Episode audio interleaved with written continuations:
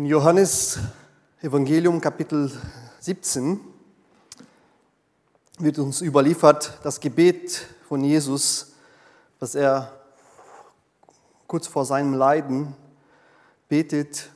Und mitten in diesem Gebet sagt er so ab Vers 20, ich bete nicht nur für sie, für meine Jüngern, sondern ich bete auch für alle, die durch ihr Wort zum Glauben an mich kommen. Sie sollen alle untrennbar eins sein, so wie du, Vater, mit mir verbunden bist und ich mit dir. Dann können auch sie mit uns verbunden sein. Dann kann auch diese Welt glauben, dass du mich gesandt hast. Ich habe ihnen die Herrlichkeit weitergegeben, die du mir geschenkt hast. Denn sie sollen eins sein, so wie wir eins sind. Ich bin mit ihnen verbunden und du mit mir, damit sie untrennbar eins sind. Daran soll die Welt erkennen, dass du mich gesandt hast und du liebst sie, so wie du mich liebst. Die ersten Christen hatten die wunderbare Aufgabe gehabt, die ersten Jüngern, die Botschaft von Jesus Christus zu verkündigen, weiter zu erzählen. Das, was sie mit Jesus Christus unterwegs erlebt haben, könnten sie weitererzählen. Jesus hat sie beauftragt, geh hin in die ganze Welt und erzähl den Leuten, was hier geschehen ist. Erzähl den Leuten, dass es einen Gott gibt.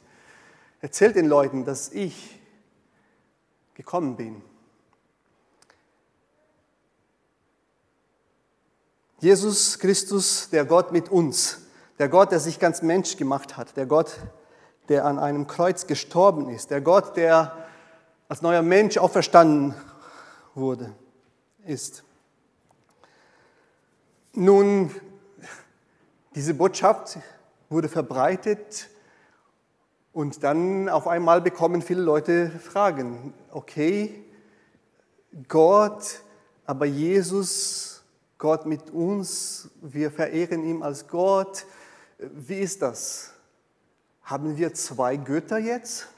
Das war eine ganz natürliche Frage, die entstanden ist. Darüber haben wir vor zwei, drei Wochen gesprochen, über die Christologie, Jesus, ganz Mensch, ganz Gott. Aber dann kamen die Aussagen auch über den Tröster, den Geist Gottes, der kommen wird, der in uns wohnt. Gott kommt als Kraft, als Tröster, als Helfer, als Beistand. Da stellte sich noch eine Frage.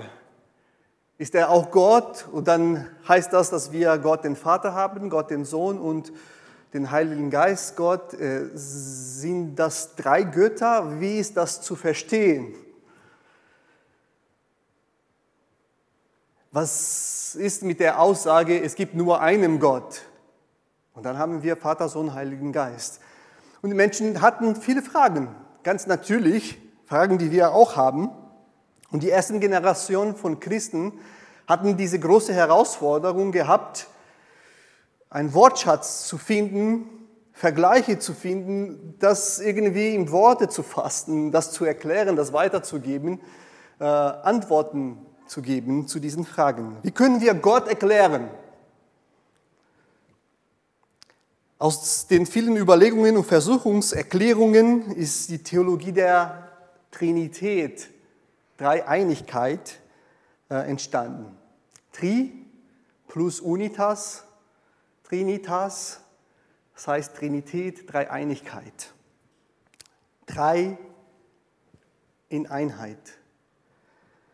Tertullian im, am Ende des zweiten äh, Jahrhunderts, Anfang des dritten Jahrhunderts, hat diesen Begriff fast so wie erfunden, geprägt.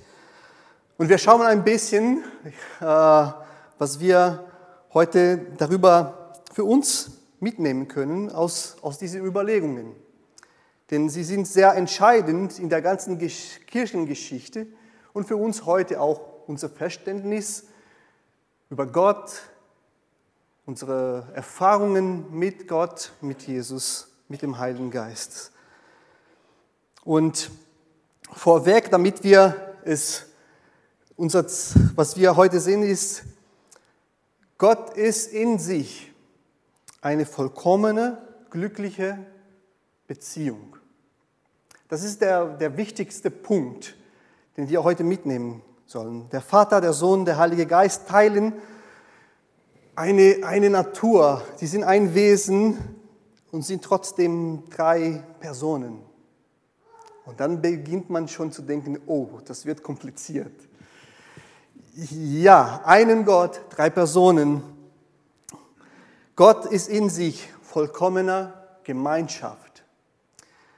Und obwohl das vielleicht so im ersten Augenblick ein bisschen schwierig scheint, für mich persönlich, das, das, das, das, das, da steckt eine Schönheit, was, was, was uns über Gott noch mehr zum Staunen bringt. Gott ist in sich vollkommener Gemeinschaft und ganz besonders,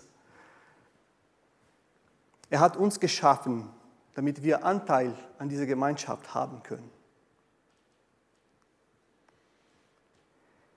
Wie können wir Gott erklären? Naja, erstmal, wir können Gott nicht erklären.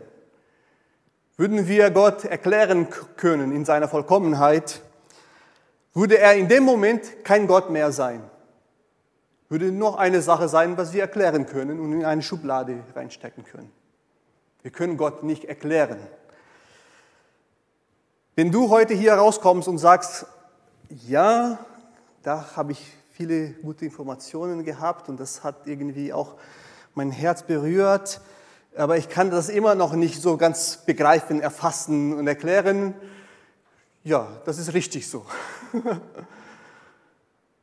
Aber es gibt viele Vergleiche, Erklärungsversuche, die sind zum Teil hilfreich, das zu erklären, das zu begreifen, was wir nicht erklären und begreifen können. Wir hatten dieses Beispiel hier mit dem Spinner. Drei, eins. Und wenn sie in Gemeinschaft sind, dann ist das eine Sache, obwohl sie drei sind. Es gibt das Vergleich von ähm, Wasser. Wasser kann fest sein, wenn es gefroren ist. Eis kann flüssig sein und kann auch Dampf, gasförmig sein. Das ist das eine und das gleiche Wasser in drei unterschiedliche Zustände. Ja, genau, das ist das Wort. Ähm, ein anderes Beispiel habe hier ein, ein Tuch gefaltet, so kreativ, mit drei Falten, kann man das erkennen. Aber wir wissen, das ist nur ein Tuch. Aber Falten können wir auch so darstellen. Äh, es gibt auch eine andere Erklärung, was sehr interessant ist. Und das erklärt uns ein bisschen, warum ist das alles so schwierig zu verstehen. Ähm,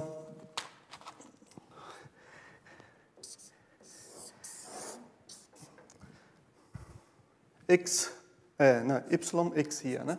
Ja. Äh, das ist eine 2D-dimensionale Darstellung. Und angenommen, da ist ein Mensch und er lebt und er kann nur Höhe und Breite wahrnehmen. Er ist fest, ne, so wie die Ägypter dargestellt wurden, er ist fest an diese 2D-Welt, ähm, Flatland könnten wir das nennen. Ähm, aber wir kennen drei Dimensionen auch die Tiefe. Nun, wie würde dieser Mensch hier äh, gefangen in diese zweidimensionale Welt das hier wahrnehmen? Naja, würden wir, würde diese, dieses Objekt hier jetzt diese Dimension durchdringen, so, ne? So wie die RMT äh, Bilder, die wir sehen, ne? so schneiden alles so durch. würde diese, dieses Objekt hier, diese Dimension berühren, erstmal so, würde das so mit einem Punkt anfangen. Und dann, je mehr das durchdringen würde, würde diesen Punkt ein bisschen breiter sein und dann breiter, breiter. Oder würden wir das so machen, plötzlich würden dann zwei anderen Dimensionen hier kommen und dann irgendwann der Mensch, stellen wir uns ein Gespräch vor, der Mensch, der hier stehen würde, würde zu den anderen sagen, hast du das gesehen? Ja, ja, Punkt, Strich, Strich, Punkt, Punkt, Strich, Strich. Nee, nee, aber ich glaube, da ist was mehr. Hey, siehst du nicht, Punkt, Punkt, das war's. Nee, nee, aber da ist was mehr. Ich glaube, da will jemand uns was zeigen, uns was sagen. Nee, spinnst du.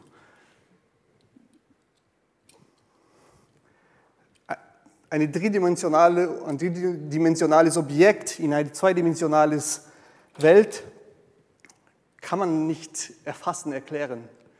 Aber es ist da. Der eine hat es wahrgenommen, es ist mehr was da. Der andere reduktioniert alles auf, nö, nur das, Natur. Ähm, so könnten wir auch ein bisschen erklären, unsere Unfähigkeit, manchmal Gott zu begreifen. Wir leben in unserer dreidimensionalen Welt. Gott ist viel mehr als das, was wir wahrnehmen können. Und trotzdem offenbart er sich. Wir können was von ihm erfahren. So, das sind Erklärungsversuche. Es gibt auch bildliche Darstellungen. Wir haben hier ja, das Dreieck, Vater, Sohn, und es gibt dann einigen, die haben das ein bisschen mehr dann äh, skizziert. Vater, Sohn, Heiliger Geist. Sohn ist nicht Vater, Vater ist nicht Heiliger Geist, Sohn ist nicht Geist, sondern sind alle Gott. Das sind Versuchserklärungen für das, was. Und es hackt immer irgendwo. Weitere Bilder, Darstellungen, Vater, Sohn, Heiliger Geist. Diese anderen Erklärungen, Vater, Sohn, Heiliger Geist unten. Und da gibt es schon ein Streitthema in der Kirchengeschichte. Es gibt die eine Tradition, die gesagt haben, Vater und Sohn und aus dem Vater und Sohn kommt der Heilige Geist. Die andere Tradition sagt, nee, der Vater und aus dem Vater kommt dem Sohn und kommt dem Geist. Und dann werden unterschiedliche Begriffe benutzt. Einer wurde erzeugt, der andere wurde hervorge ist hervorgekommen. Sehr kompliziert alles. Man kann Stunden lesen. Ähm, eins weiter äh, zurück. Das ist, war die Streitfrage, was die katholische, ursprüngliche katholische Kirche in West und Ost getrennt hat. Die römisch-katholisch vertritt den äh, Vater-Sohn-Geist und die orthodoxe vertritt eher diesen Modell hier. Ähm, wir haben andere Bilder weiter. Das ist die Trinität. Drei so kleine sehen so aus wie Fische und den einen weitere. Diese Darstellung finde ich auch interessant. Da wird keine große Hierarchie äh, dargestellt. Die sind eins. Weiter. Das ist eine Darstellung aus der Zeit der Reformation und es zeigt uns sehr stark, was dort damals sehr stark betont wurde. Der Christus steht in der Mitte der Gekreuzigte, der sein Leben hingab für die Menschen. Der Vater steht und im Hintergrund, aber sehr präsent und der Heilige Geist wird dargestellt, aber nicht so stark, wie es später dann kam, wo einige gesagt haben, nur wir haben den Heiligen Geist zu wenig Raum gegeben. Ähm, wir müssen ihm ein bisschen mehr betonen in der Dreieinigkeit. Also in den unterschiedlichen Zeiten wurden unterschiedliche Personen betont. Ein weiteres Bild, das finde ich auch schön, äh, wo die drei Personen ineinander durchdrungen gezeigt, äh, erklärt werden. als, in, als einen Band der Liebe. Also das sind alle Erklärungsversuche, Darstellungs, damit wir ein bisschen, nochmal, ein bisschen verstehen, das, was wir nicht verstehen können. Ein bisschen begreifen, das, was wir nicht begreifen können. Im Alten Testament finden wir keine große Darstellung von einem Gott, drei Personen, obwohl es gibt schon äh, einige Autoren, als sie über Gott reflektieren, sie personifizieren Gott. Die Weisheit Gottes wird äh, kommen und den Menschen lehren. Das Wort Gottes wird kommen und präsentiert Gott. Der Geist Gottes als Ausdruck der persönlichen Gegenwart Gottes in der Schöpfung. Es gibt schon Hinweise auf diesen drei Muster, ähm, aber daraus äh, keine Trinitätslehre. Und das gibt auch diesen Wort Trinität, Dreieinigkeit gibt es in der Bibel auch nicht. Das ist das Produkt der Überlegungen der Jesus-Nachfolger, die mit Fragen konfrontiert wurden und versucht haben zu erklären, das, was nicht erklärbar ist. Wenn wir über die Dreieinigkeit sprechen, sprechen wir über drei Personen, eine Substanz, ein Wesen.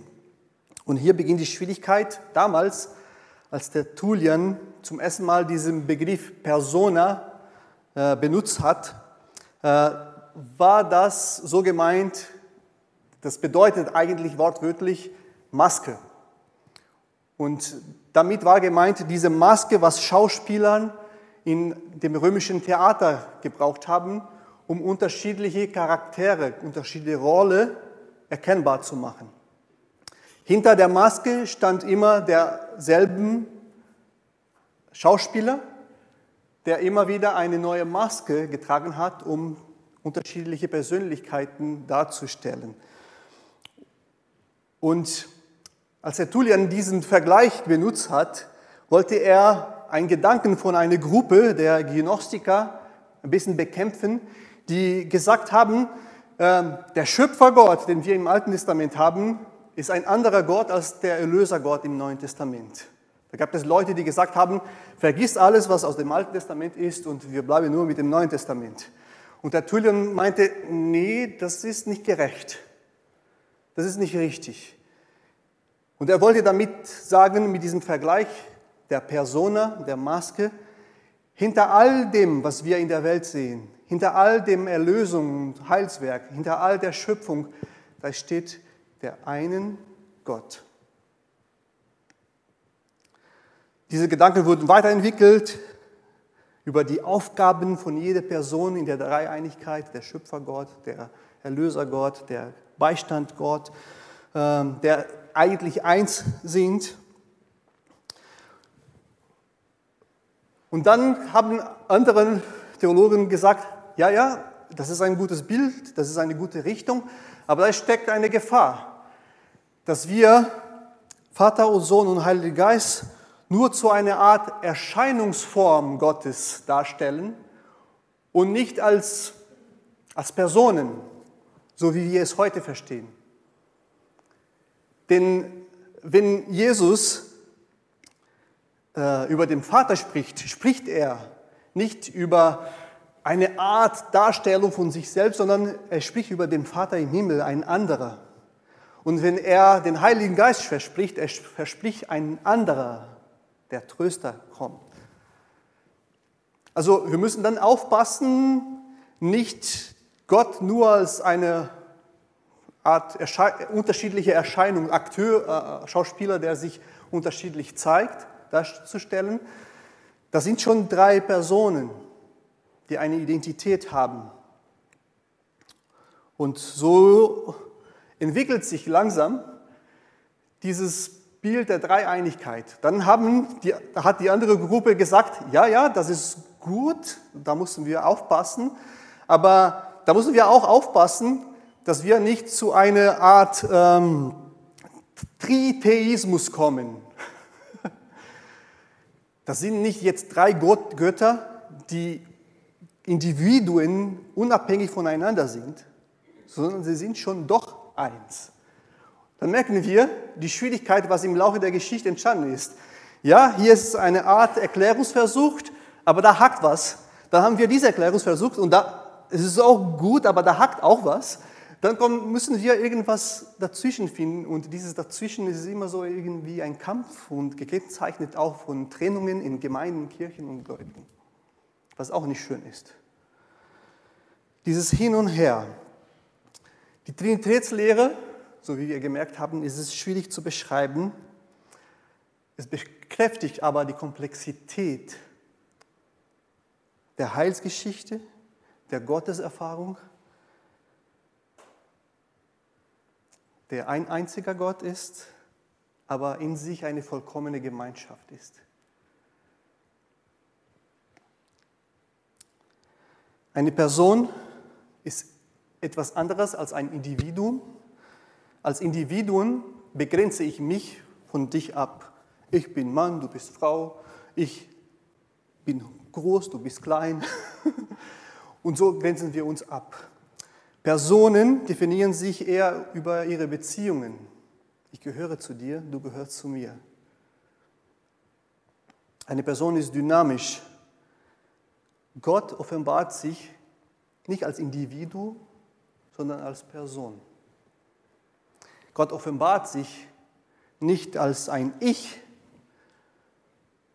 erste Person Singular, sondern wie ein Wir, erste Person im Plural. Gott ist ein Wir und er hat uns geschaffen, nicht damit ich sage, ich bin ich, sondern damit ich sage, äh, wir sind wir. Gott, der Unbegreifliche. Ich bin. Ich bin, der ich bin. Ewige, geheimnisvoll, unbegreiflich, unnahbar, heilig und gleichzeitig überraschend. Und die Überraschung ist, er, macht, er offenbart sich als Gott der Begreifliche. Der Unbegreifliche offenbart sich als der Begreifliche. In Jesus Christus, wer mich sieht, sieht den Vater, hat Jesus gesagt. Ähm, in Jesus Christus können wir Gott oh, begreifen, ist ein zu umfassendes Wort. Wir können ihn erfahren. Das führt immer wieder zu, zu Missverständnissen. Auch äh, Jesus Christus, der Sohn, der Logos, der Logos ist ewig, hat keinen Anfang. Jesus Christus, der Mensch, hat einen Anfang. Und wenn Jesus Christus zu dem Vater betet, ähm, zeigt, dass er sich in seiner Inkarnation klein gemacht hat, eingeschränkt hat. Aber es heißt nicht, dass er ein zweitrangiger Gott ist. Dass es eine Hierarchie innerhalb der Dreieinigkeit gibt. Es geht um eine Liebesgemeinschaft, eine perfekte, vollkommene, glückliche Gemeinschaft. Gott, Vater, Sohn, Heiliger Geist. Gott, der immer handelte. Gott, der Unbegreifliche, der Begreifliche und der immer handelte, der zu uns kommt, der handelt, der uns formt, der uns neues Leben gibt. Der Geist, der schon in der Schöpfung war. Der Geist, der in Christus war. Der Geist, der in uns wohnt. Ähm, Gott verstehen? Nein, können wir nicht. Aber es geht nicht darum, Gott zu verstehen, sondern die ganze Geschichte Gottes geht es darum, dass wir ihn kennenlernen. Ich verstehe meine Frau nicht. Sie versteht mich nicht. Und ich habe, wir sind verheiratet nicht, weil wir einander verstehen. Ah, ich verstehe dich, jetzt will ich dich heiraten. Nein, wir haben uns kennengelernt. Da ist Liebe entstanden. Und wir lernen uns immer weiter noch kennen. Richtig so. Ne? Ähm, und darum geht es auch in unserer Beziehung, zu den drei einen Gottes. Erklären, begreifen. Schaffen wir nicht. Wir versuchen das. Aber kennenlernen, erfahren, darum geht es. Der Apostel Paulus, der schreibt an die Epheser, Kapitel 1, Vers 15, Darum, nachdem ich gehört habe von dem Glauben bei euch an den Herrn Jesus und von eurer Liebe zu allen Heiligen, höre nicht auf zu danken für euch und gedenke eure in mein Gebet. Und hier kommt der Hauptanliegen von Paulus an den gläubigen Christen in Epheser, in Ephesus, dass der Gott unseres Herrn Jesus Christus, der Vater der Herrlichkeit, euch gebe den Geist der Wahrheit. Sehen wir hier die Dreieinigkeit, Vater, Sohn, Heiligen Geist.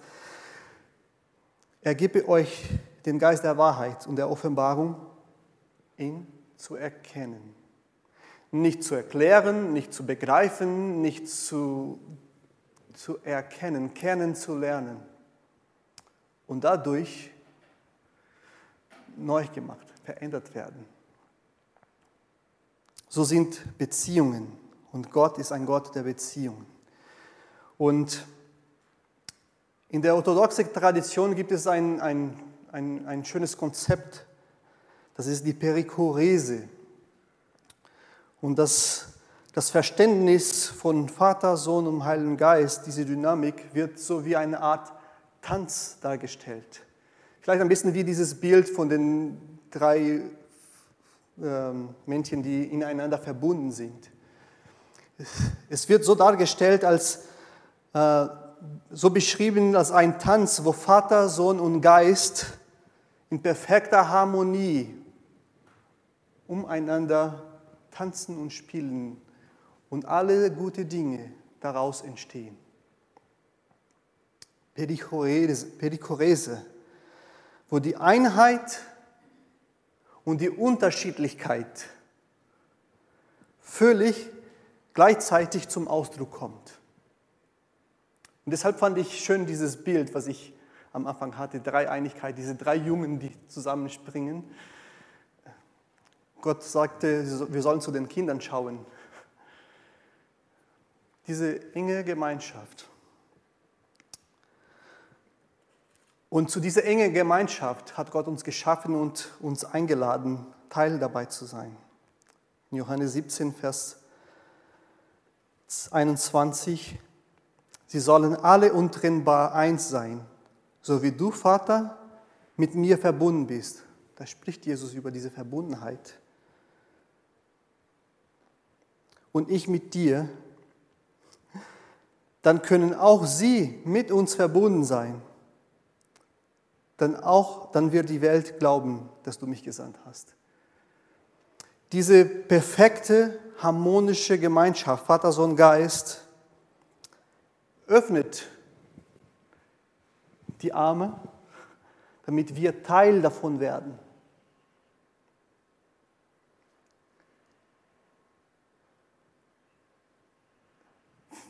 Und das können wir auch nicht begreifen.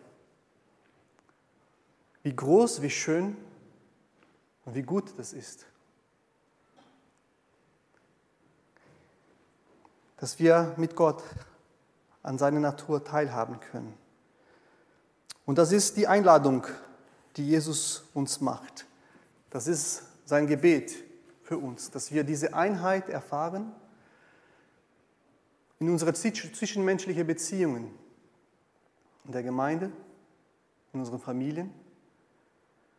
Und da merken wir schon, oh, so eine Einheit wie Vater und Sohn offenbart haben, sollen wir miteinander haben aber nicht mit der da oder mit dem. Wir denken so anders, so unterschiedlich.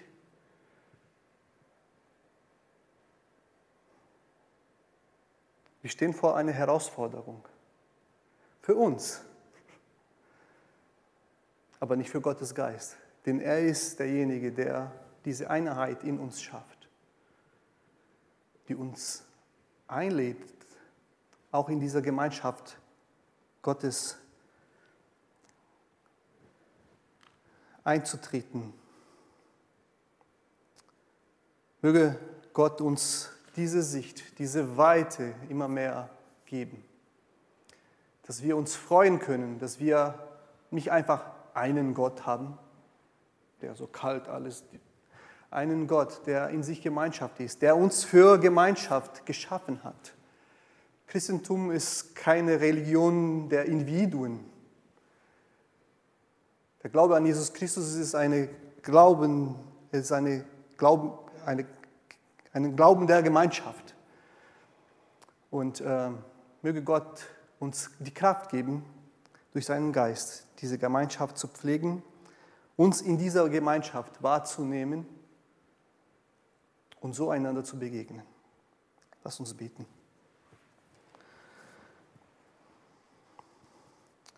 Danke, Vater, Sohn, Heiliger Geist.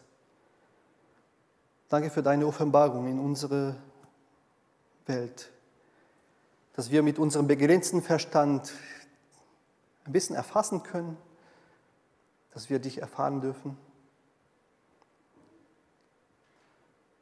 Schenke du uns immer wieder neu diese Sicht für, für deine Größe und wie wir eingeladen werden, Teil in deiner liebevolle Beziehung, ein Teil dabei zu sein.